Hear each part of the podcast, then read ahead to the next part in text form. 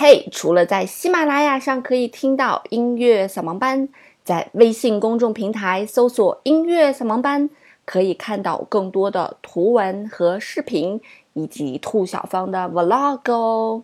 我在那里等着你，只要在微信公众平台搜索“音乐扫盲班”就可以找到喽。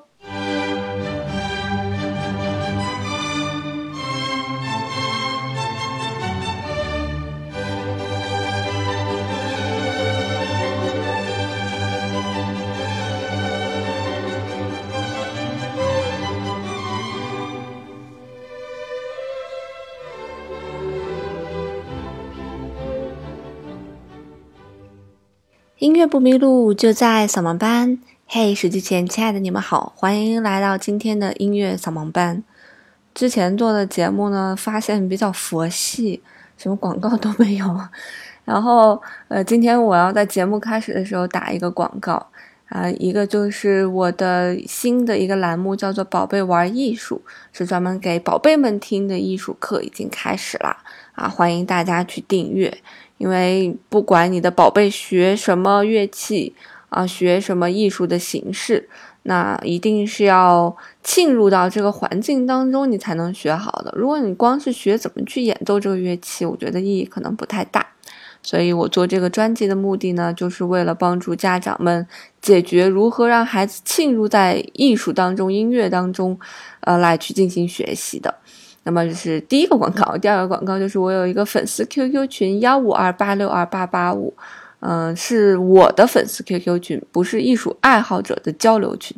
我先重申一下啊，虽然也会有一些艺术交流吧，但主要是以我个人为主，因为那个群的名字就叫方月天使粉。那要开始今天的节目了。那么我们刚才听到的那首作品，应该是大家再熟悉、再熟悉、再熟悉不过的了。一听这个风格呢，感觉像谁呢？嗯，莫扎特。那这首作品呢，是莫扎特的小夜曲，也是莫扎特最最有名的小夜曲啊。那么这首作品一共有四个乐章，其中呢，啊，两个乐章都是大家耳熟能详的。那么还有一个第四乐章，其实大家也听的比较多哈，非常的莫扎特。那么莫扎特呢，这一生一共写了十三首小夜曲。啊，他们都是按作品来去编号的，比方说小夜曲 D 大调小夜曲三二零，啊，这个降 B 大调小夜曲三六幺啊，三八八三七五幺八五二零三二零四二三九二五零和我们今天听到的这个五二五，所以大多数情况下呢，嗯，我们在那个时期的命名都是什么大调。比方说，莫扎特在他的十三首小夜曲里面，一共写了六首 D 大调的这个小夜曲，啊，那他就会说 D 大调小夜曲编号二零三啊。那么这首 K 五二五呢，它也有自己的名字，它的名字就叫 A Little Night Music，就是小夜曲的意思。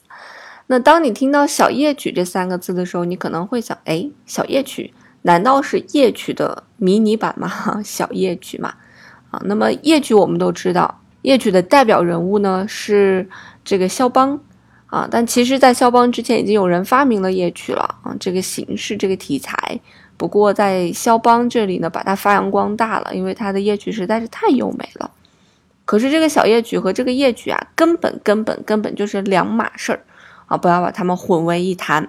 夜曲的英文呢，其实就是晚上的意思，所以夜曲夜曲啊，就是在晚上那种情境下听的一种音乐的类型。那么什么是小夜曲呢？小夜曲的翻译呢，其实更合适的叫做平静，叫做 calm，叫做平静会更合适一些。嗯，所以为什么被翻译成了小夜曲呢？啊，也是不得而知。就像我们写流行歌有主歌和副歌一样，大家总觉得副副副就是其次嘛，但其实流行歌副歌才是最重要的。我们往往把副歌叫做 hook，就是那个钩子，看看能不能勾住人，吸引住人就要看副歌了。有的时候听歌也是啊，啊，我们在听一个人写歌的时候，哎，主歌写的不错，听听他的副歌会写成什么样子啊？哎呀，太令人失望了啊！或者是这个主歌写的不好，这个副歌写的还可以，那么这首歌还可以将就听。或者去唱 KTV 的时候呢，哎呀，这个人把主歌都唱了，该到副歌了，就是吃完这个鸭蛋的那个蛋黄。要被我吃了，就是这个副歌。那么这个翻译也是有问题的啊。那从英文的另一个角度来看呢，英文的原文呢，其实它那个单词的词根前缀里面有个意思叫做重复的意思，所以更合适的是重复的那个复可能会更合适一些啊。但是究竟怎么样叫更合适，还有待商榷。可是这样的翻译绝对是不准确的，所以导致了大家很多的理解的偏差。那么莫扎特的这首这个 G 大调的弦乐小夜曲呢，通常呢被称作是弦乐小夜曲啊。那么在这四个乐章里面的第一个乐章就是我们刚才在节目最前面听到的快板，而第二乐章呢是一个啊浪漫曲，是一个行板啊。什么叫做行板呢？行就是走路的意思嘛，所以走路的速度大概在多少呢？走路的速度大概在七十六左右啊，八十左右这个速度，所以听起来会相对的来讲比较舒缓一些。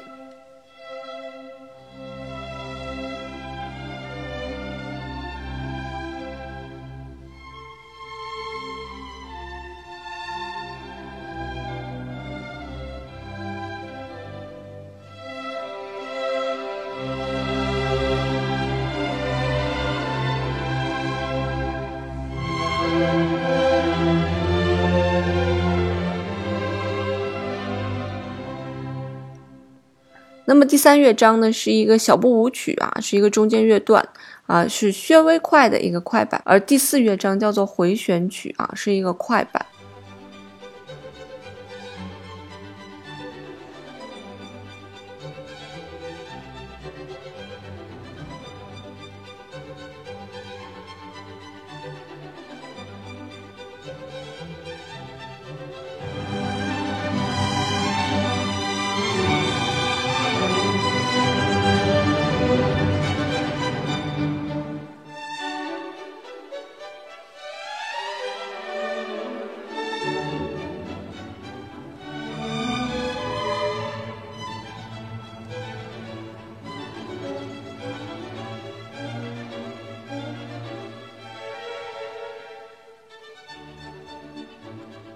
那么稍快板的速度差不多在一百零四到一百一十二左右，那么快板差不多在一百二到一百六十八啊，也就是我们听起来稍微略带急促的感觉。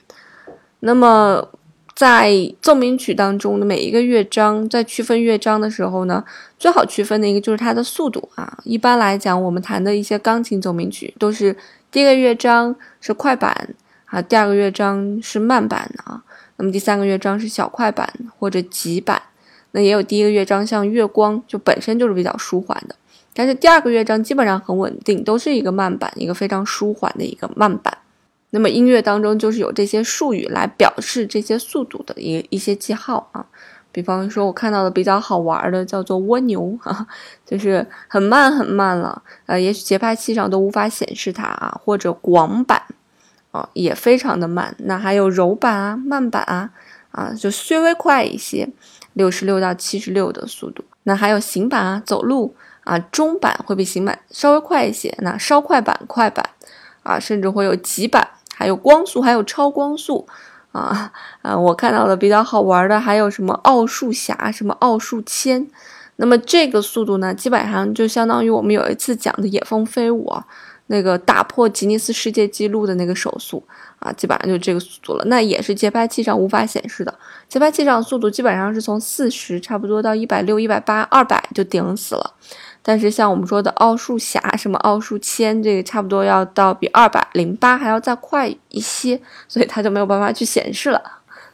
那么像肖邦的作品，一般你都会看到一个速度术语，叫做弹性速度发挥啊，rubato。但是在莫扎特的作品里面，你是绝对看不到的，他的速度都是非常的稳定的。而且莫扎特的很多作品，你一听就知道，哇，很莫扎特，是吧？比方说这一首作品，就真的是非常具有莫扎特的特点。这首作品差不多是在莫扎特三十一岁的时候写作的啊。我们知道莫扎特三十五岁就去世了。那么是在他三十一岁的八月十号写作完成的，啊，在这个期间呢，他正在写他最最著名的那部歌剧，叫做《唐乔万尼》，就是《唐璜》。这部曲子据说是受委托而写的，你可以听到莫扎特受委托写的这些作品，所以很有可能就是莫扎特拿起笔来，灵感泉涌就写下来了。有的时候。有些人会问我说，他在写这个作品的时候会有什么样的心情吗？我觉得对于莫扎特来讲，大多数就是心情好，我会写很开心，心情不好我就写的不开心，因为对于他来讲，灵感实在是太多了。我们以前跟大家讲莫扎特的时候也讲过，说很多时候莫扎特的作品，一个灵感、一个旋律都没有发展完全，就会被另外一个旋律而打断。所以我觉得这首作品应该也是莫扎特非常随手写下的一首作品吧。那么这首作品的第一次演出和受谁委托呢？是没有被记录的。那莫扎特也是非常简单的记录说这是一个弦乐小夜曲啊，也没有说要给这个作品命名之类什么的都没有过。这首作品的发表呢，已经是莫扎特去世很久了，也就是这首作品发布四十年后，这首作品才这个面世。其实这些功劳 都要归功于莫扎特的妻子。莫扎特的妻子其实是一个很会做生意的人，在莫扎特去世差不多七年之后吧，他的妻子呢。就把一批手稿，这批手稿里面就包括了这首弦乐小夜曲，就卖给了这个出版商，啊，那么随后才出版，变成了莫扎特最最受欢迎的一首作品。也多亏了有他这个想要敛财的妻子，不断的再去卖莫扎特的手稿，才有了我们今天听到了这么多莫扎特的音乐，才被保存了下来。那么这首作品呢，我们把它叫做弦乐小乐曲啊，那就是只有用弦乐来演奏，没有其他的乐器。一般来讲呢，我们会选取两把小提琴、一把中提琴、一把大提琴，或者一把 double bass 啊，就是大的那个 bass 来演奏这首作品。那么整个的音响效果也是非常丰富的。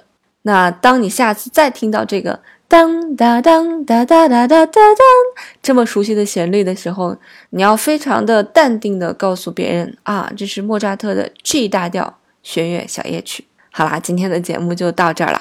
那在节目的结尾呢，我会放上第一乐章，就大家最熟悉的那个乐章。那么在这个专辑之外，还有一个专辑，就是一生必聆听的音乐。那么里面是纯音乐的一个专辑。那我会把四个乐章都放上去。目前第三乐章我下载的格式始终不对，所以我不确定第三乐章我到底能不能找到合适的版本。啊，我尽量去找一个套曲把它放上来。啊，还有一件事情就是，我最近收到了很多私信啊、评论啊，嗯，都好，大家都给我讲说，呃，非常感谢我做这么一档节目，让我一定要坚持下去。坚持是需要动力的，这个动力就是大家的转发、点赞、评论。如果大家不点赞、不评论、不转发、不找更多的人来听我的节目，我可能就会没有动力了，哪一天就会不更新了。所以呢，还是希望大家可以多多帮我点赞、评论、转发、介绍新朋友。啊，音乐不迷路，就在扫盲班。我们下周再见喽，拜拜。